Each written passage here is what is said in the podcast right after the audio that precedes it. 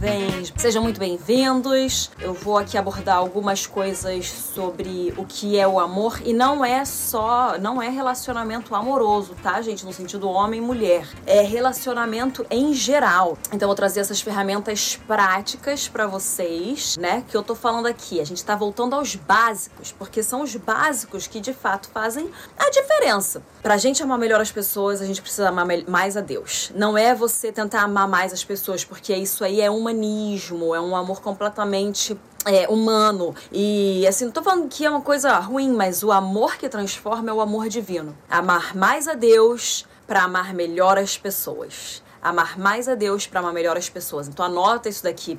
Precisamos ser capacitados para amar mais a Deus para que amemos melhor as pessoas. Sozinho, nós podemos chegar mais rápido no objetivo, mas a gente não é sustentável. Agora, quando a gente faz alguma coisa junto com alguém, com um time, com uma equipe que tem uma mesma visão, a gente pode demorar um pouquinho mais, mas o que a gente constrói é sustentável e a gente vai muito mais longe. A gente compartilha o julgo, a gente compartilha as coisas. Então, você precisa, precisa sim caminhar junto com alguém.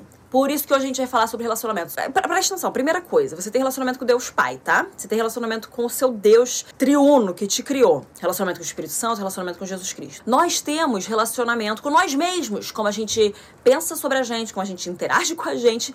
Nós nos relacionamos com os nossos familiares, nós nos relacionamos com os nossos amigos, nós nos relacionamos com os nossos colegas que não são amigos, colegas de trabalho, porque existe, né?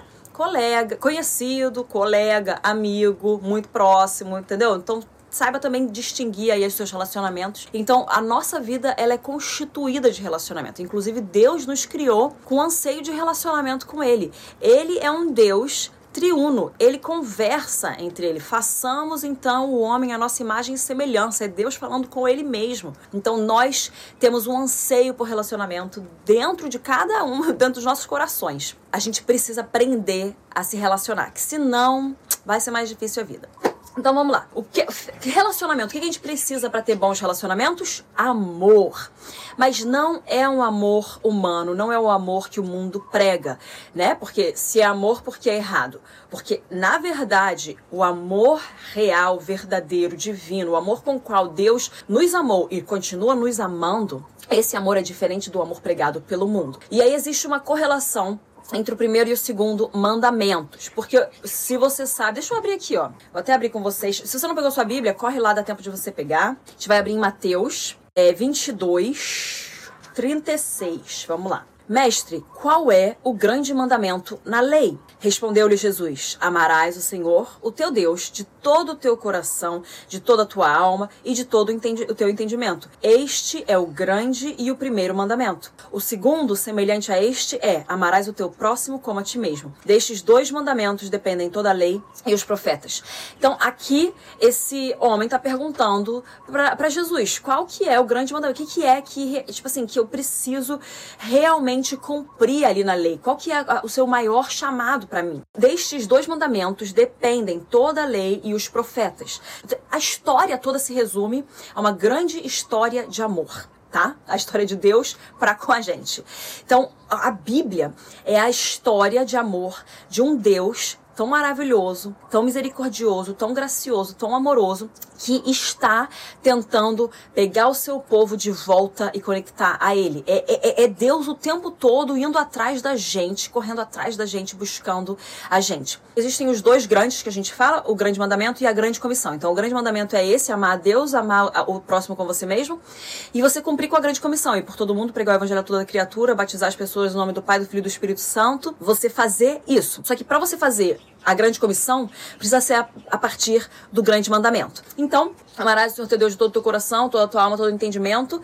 E amará, você vai amar o próximo como você se ama. Isso é uma chave, que a gente não ama mais o próximo do que a nós mesmos, mas também a gente não ama mais a nós do que o próximo. Então, é, tem até uma música aí que eu, que eu vi, ela, acho que não é tão nova, mas que fala assim: Eu até te amo, mas eu me amo mais. Aí eu, hum tá querendo ensinar uma forma errada de autoestima e de amor próprio. Não é para nós nos amarmos mais do que nós ama amamos o outro. É para nós nos amarmos assim como nós amamos o outro. Nós somos tão filhos de Deus quanto o outro, que confessou Jesus como seu Senhor e Salvador, e nós somos tão criados à imagem de Deus quanto o outro. Então nós é, estendemos esse amor pro outro, porque olha isso aqui, tá? Existe o próximo, né? Então amarás o teu próximo. Você é o próximo do próximo, entendeu? Você tá amando o próximo como você se ama, porque na verdade você é o próximo daquela pessoa que você considera o próximo, mas na verdade você também é o próximo de outra pessoa. Então Deus chamou tanto a, quanto ele amou o outro, e ele morreu tanto por você quanto ele morreu pelo outro. Então existe essa grande correlação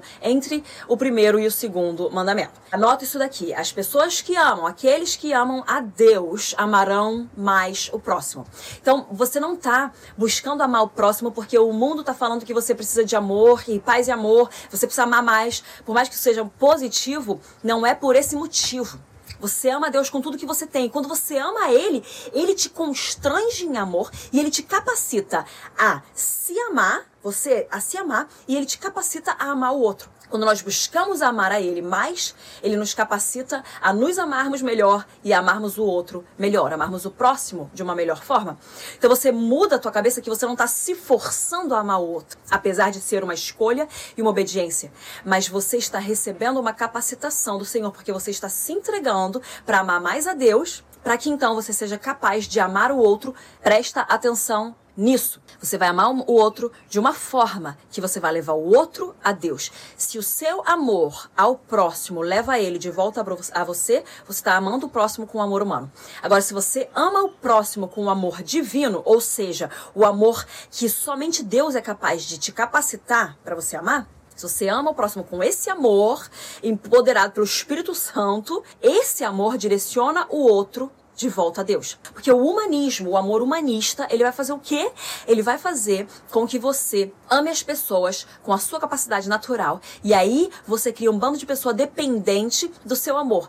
Porque na verdade, essa vontade de amar o próximo é às vezes uma carência de você querer que o próximo dependa de você, que o próximo queira estar perto de você, que o próximo ligue para você quando tem um problema e corra atrás de você. Você não vai amar para que o próximo venha suprir a sua carência de ser necessitado. Muitos de nós temos essa carência de eu preciso que as pessoas necessitem de mim. O que eu faço com as meninas que eu discipulo é eu tô aqui, cara, eu vou te amar, eu vou te amar com é, a minha boca, com palavras de afirmação, eu vou te amar declarando isso. Eu vou te amar com o meu coração, você vai sentir o amor. Eu vou te amar com a minha cabeça, com o meu cérebro, ou seja, eu vou pensar coisas para você, eu vou ter estratégias. Eu vou te amar com o meu bolso, com a minha carteira, eu vou investir em você financeiramente. Eu vou te amar com o que eu tenho. Mas eu tô, eu tô aqui por você. Só que o meu amor precisa te direcionar a Deus. Porque se o meu amor não estiver te direcionando a Deus, ele não é tão válido. Porque ele não é um amor que vai ter fruto eterno. Ele é um amor que vai ter um fruto temporal. Eu não quero derramar um amor nas pessoas que vai trazer somente um fruto terreno. Uma coisa que esse mundo consegue medir. Eu preciso amar o próximo com um amor que o mundo não consegue entender. E o próximo fala: Você me amou com um amor que eu não consigo explicar. O que, que é isso? Esse amor é o amor de Deus. E a chave é nós buscarmos esse amor que vem diretamente do Senhor, não um amor que nós conseguimos gerar e desenvolver pelas nossas próprias forças, não um amor humano, mas um amor divino que o Espírito Santo vem e gera em nós. E amar não é uma opção. Amar é um mandamento. Amarás o teu Deus e amarás o teu próximo. Você precisa se amar. E peraí, peraí, peraí, ó. É o mandamento. Amar a teu Deus, teu próximo a ti mesmo. Tá? Não se exclua daí desse mandamento, não. Porque se você tá passando por uma fase que você tá com falta de amor próprio, primeiramente, antes de tudo, eu tô aqui para te falar com todo o amor. Mas eu preciso te falar uma verdade: você está desobedecendo a Deus. Se você não se ama, você está desobedecendo a Deus. Porque é um mandamento que nós venhamos a nos amar. Faz sentido? Então, a gente precisa é, entender essa capacitação sobrenatural do amor e obedecer esse esse mandamento de nós amarmos. Então é muito lindo, existem pessoas que naturalmente são mais pastorais, que naturalmente são aquelas que ajudam e estão indo atrás, mas quando essas pessoas que têm essa capacidade, essa esse chamado mais específico, assim, essa qualidade, essa qualidade, característica de personalidade, talvez mais aflorada, essas pessoas, quando elas estão num lugar é, não tão saudável, em vez de elas pastorearem e amarem com esse amor divino, elas acabam indo no natural delas, que é um amor humano e é, uma, é um dom maravilhoso que Deus deu. Tem gente que tem, é natural nisso aí, né? Tipo, ama que ama que ama, maravilhosamente. Só que aí isso acaba é, corrompendo o amor que Deus, com o qual Deus quer que nós amemos se as pessoas que você cuida, que você mentoreia, que você de uma certa forma lidera, ou talvez de uma forma oficial que você lidera e pastoreia, se essas pessoas elas são dependentes de você para viverem, para fazerem uma escolha, para conseguirem seguir em frente na vida, se elas são dependentes de você, existe um problema, existe uma, uma disfunção no relacionamento. Agora, se elas dependem do Senhor, mas elas vão para você por sabedoria, por conselhos, por instrução, para ajudar a caminhar em oração, isso tudo é muito positivo extremamente positivo e é necessário. Nós precisamos, eu tenho pessoas mais sábias que eu, que são as pessoas para as quais eu vou pedir conselho. Porque eu tô aqui, eu tô orando, eu tô jejuando, eu tô, eu tô trabalhando aqui dentro de mim, mas eu preciso de uma pessoa colocada por Deus, no mesmo corpo que todos nós estamos conectados, o corpo de Cristo. Uma pessoa colocada lá que está mais à frente no caminhar com Deus, que está mais à frente em sua sabedoria, em sua experiência, porque contra anos vividos não existe sabedoria que venha. É, se sobrepor a isso. Pessoas mais experientes, com mais anos vividos, mais sábias, gente, elas têm. A gente precisa olhar e falar, cara, eu não vou chegar aqui achando que eu sei tudo, eu tenho que aprender com essa pessoa. Ok. Amar o próximo não significa você gostar do próximo. Então, você é chamado para amar. Você pode não gostar, mas tu tem que amar, meu amor tu tem que amar, querendo ou não, gostando ou não, aprovando ou não, você tem que amar, porque é um mandamento. Então tem muitas pessoas que nós amamos com esse amor divino, não um amor natural, que são pessoas que às vezes a gente, o nosso natural nem gosta muito. Hum? Alguém sabe do que eu tô falando? Sabe aquela pessoa que você fala assim, Senhor, isso aí é, eu preciso ser tratado, porque eu não consigo amar.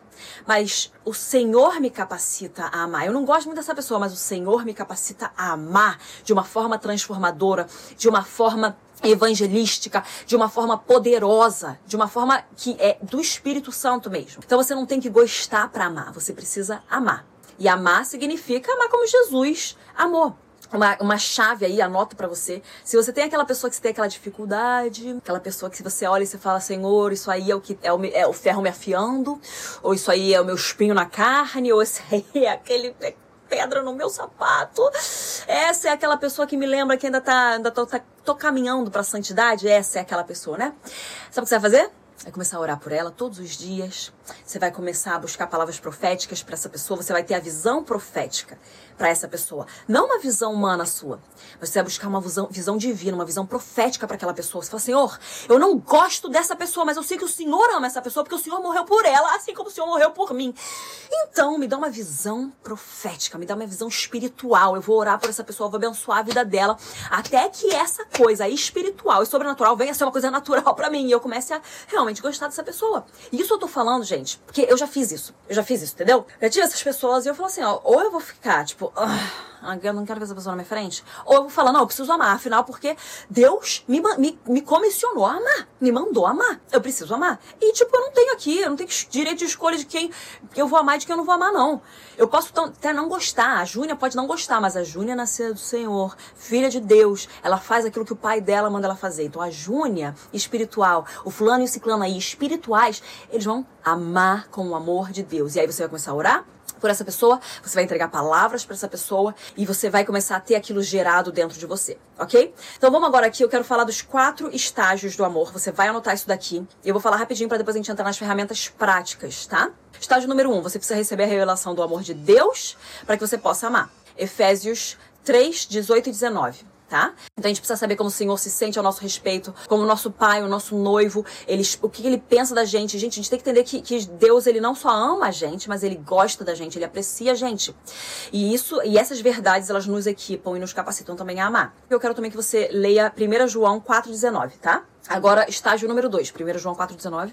Estágio número 2, receber o amor de Deus por Jesus. E aí é necessário o amor de Deus para que nós é, amemos a Jesus. Olha isso aqui, gente. Anota aqui, João 17, 26. João 17, 26. Romanos 5, 5. Terceiro estágio, amar-nos na graça de Deus. Nós amamos o nosso próximo como nós nos amamos. Ou seja, quando você entende a graça, você entende que você não pode se excluir dela. E você entende que você não pode excluir da graça o seu colega de trabalho, o seu colega da faculdade, o seu colega da escola, a, aquele seu familiar, aquele, aquele, aham, uh esse aí que você sabe de que eu tô falando, esse. É, você só vai amar é, se você entender o amor de Deus e você entendendo a graça do Senhor, amando com a graça do Senhor, você percebe que você não consegue excluir ninguém desse amor. Porque esse amor, ele não faz sentido. É um amor louco, é um amor sobrenatural, é um amor desumano. Espera, não desumano no sentido negativo, no sentido de que, tipo, nenhum homem consegue amar desse jeito. Nenhum homem consegue. Então nós amamos nosso próximo quando nós nos amamos, porque quando a gente entende a graça do Senhor, a gente percebe a gente não consegue se excluir da graça e não consegue excluir o próximo da graça, tá? E uma coisa que a gente precisa fazer também, a gente precisa é, parar com a comparação, né? Então, quando a gente entende a graça, a gente entende que cada um foi feito à imagem e semelhança do Senhor e que cada um tem um destino, que cada um tem um propósito, cada um tem um chamado, cada um tem um jeito e eu não vou ter que ficar competindo e comparando essas coisas. Nosso quarto estágio, amar ao próximo, é o maior trabalho do Espírito Santo em nós e é a prova do seu trabalho em nossos corações. Amar o próximo é o maior trabalho que o Espírito Santo, imagina o trabalho que o Espírito Santo tem para fazer a gente amar o próximo, né não? Hum. É o maior trabalho do Espírito Santo em nós e, anota isso daqui, é a prova do seu trabalho no nosso coração. Quando nós temos um amor divino para com o próximo, ou seja, o amor divino, eu digo, a capacitação sobrenatural de Deus para que nós amemos, quando nós temos isso, essa é a prova do trabalho do Espírito Santo nos nossos corações. Como que as pessoas vão reconhecer que nós somos discípulos de Jesus? A Bíblia nos fala que se nós nos amarmos uns aos outros, eles vão reconhecer que nós somos discípulos de Jesus Cristo. Então é pelo amor. Nós vamos ser reconhecidos pelo amor. Ok, mas a última coisa que eu quero falar sobre o amor aqui é: o amor tem um valor supremo. É a única coisa que perdurará para sempre. Quando nós chegarmos no céu, ele não vai perguntar quantas pessoas nós é, levamos para Jesus. Ele não vai perguntar é, quantas palavras proféticas nós demos. Ele não vai perguntar quantas palavras de conhecimento nós acertamos. A questão vai ser como você amou. Você amou bem? Você aprendeu a amar? Você aprendeu a amar? E, isso é o que nos transforma em discípulos de Jesus Cristo. Quando nós aprendemos a amar. E aí é quando a gente chega no céu e a gente vai falar: Senhor, eu aprendi a amar, eu amei o Senhor com tudo que eu tinha. E aí eu busquei amar o próximo como a mim mesmo, sendo capacitado é, nesse amor sobrenatural que o Senhor tem por mim. Então, nós precisamos desenvolver isso e entender é o amor que vai ter um fruto eterno. É o amor divino com o qual eu amo as pessoas que vai levar essas pessoas a Jesus Cristo. E Jesus Cristo é o único caminho ao Pai e é o único caminho para a salvação. E é isso que nós estamos almejando. Nós não estamos almejando a mais pessoas para elas se sentirem simplesmente amadas. Nós não estamos almejando a mais pessoas para elas é, terem um afago no coração ou para a gente ter um afago no coração. A gente não está buscando isso. A gente está buscando a mais pessoas para que elas conheçam o caminho, a verdade e a vida. E para que elas venham provar do amor sobrenatural e incondicional do nosso Pai. Amém? Última coisa aqui, mas são vários pontos. Não sai daqui senão você vai perder, porque aqui é ponto prático. Eu vou dar aqui e vocês vão anotando essas palavras, tá bom?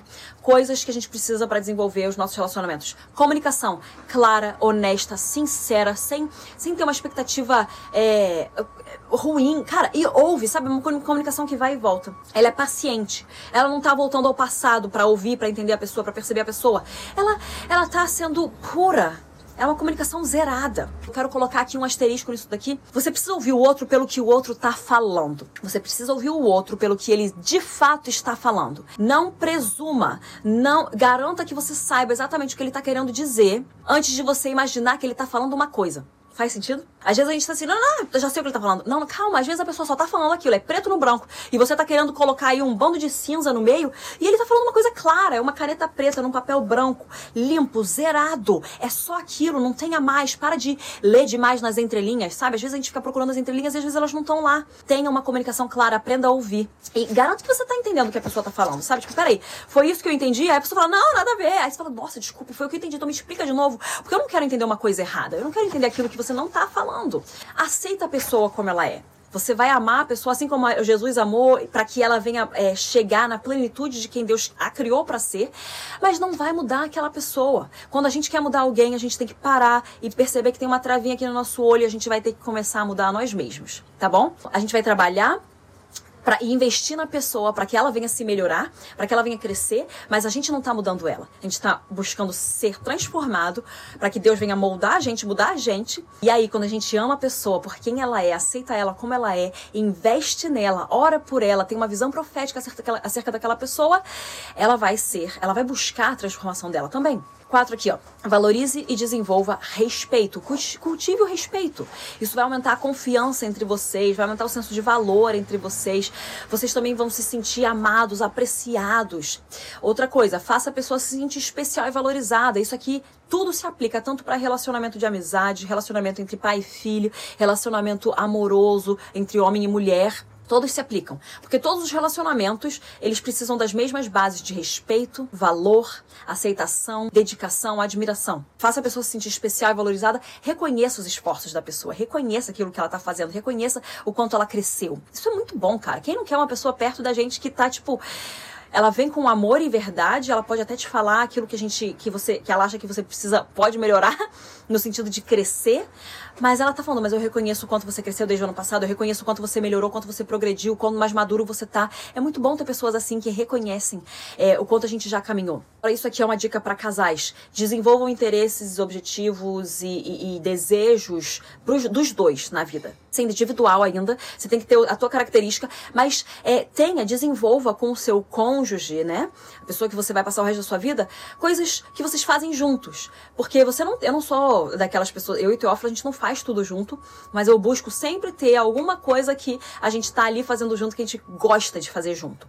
Porque isso faz também, isso fortalece também, a gente tem o nosso objetivo de vida o mesmo e a gente trabalha para aquilo. Voltando, não é mais só amoroso isso aqui, não culpe o outro. Para de culpar outra pessoa tá, ela tem ali, mas ela tem o histórico dela, tem, ela tem a perspectiva dela, tem a visão dela. Então, antes de eu querer mudar ela, eu preciso me mudar, eu preciso olhar e ver no que, que eu posso melhorar. Aprenda a desencanar. Essa daí é uma das principais, aí, grifa. Aprender a desencanar. Isso aqui que todo mundo precisa. Nós precisamos aprender a desencanar. Let it go, let it go. Sabe?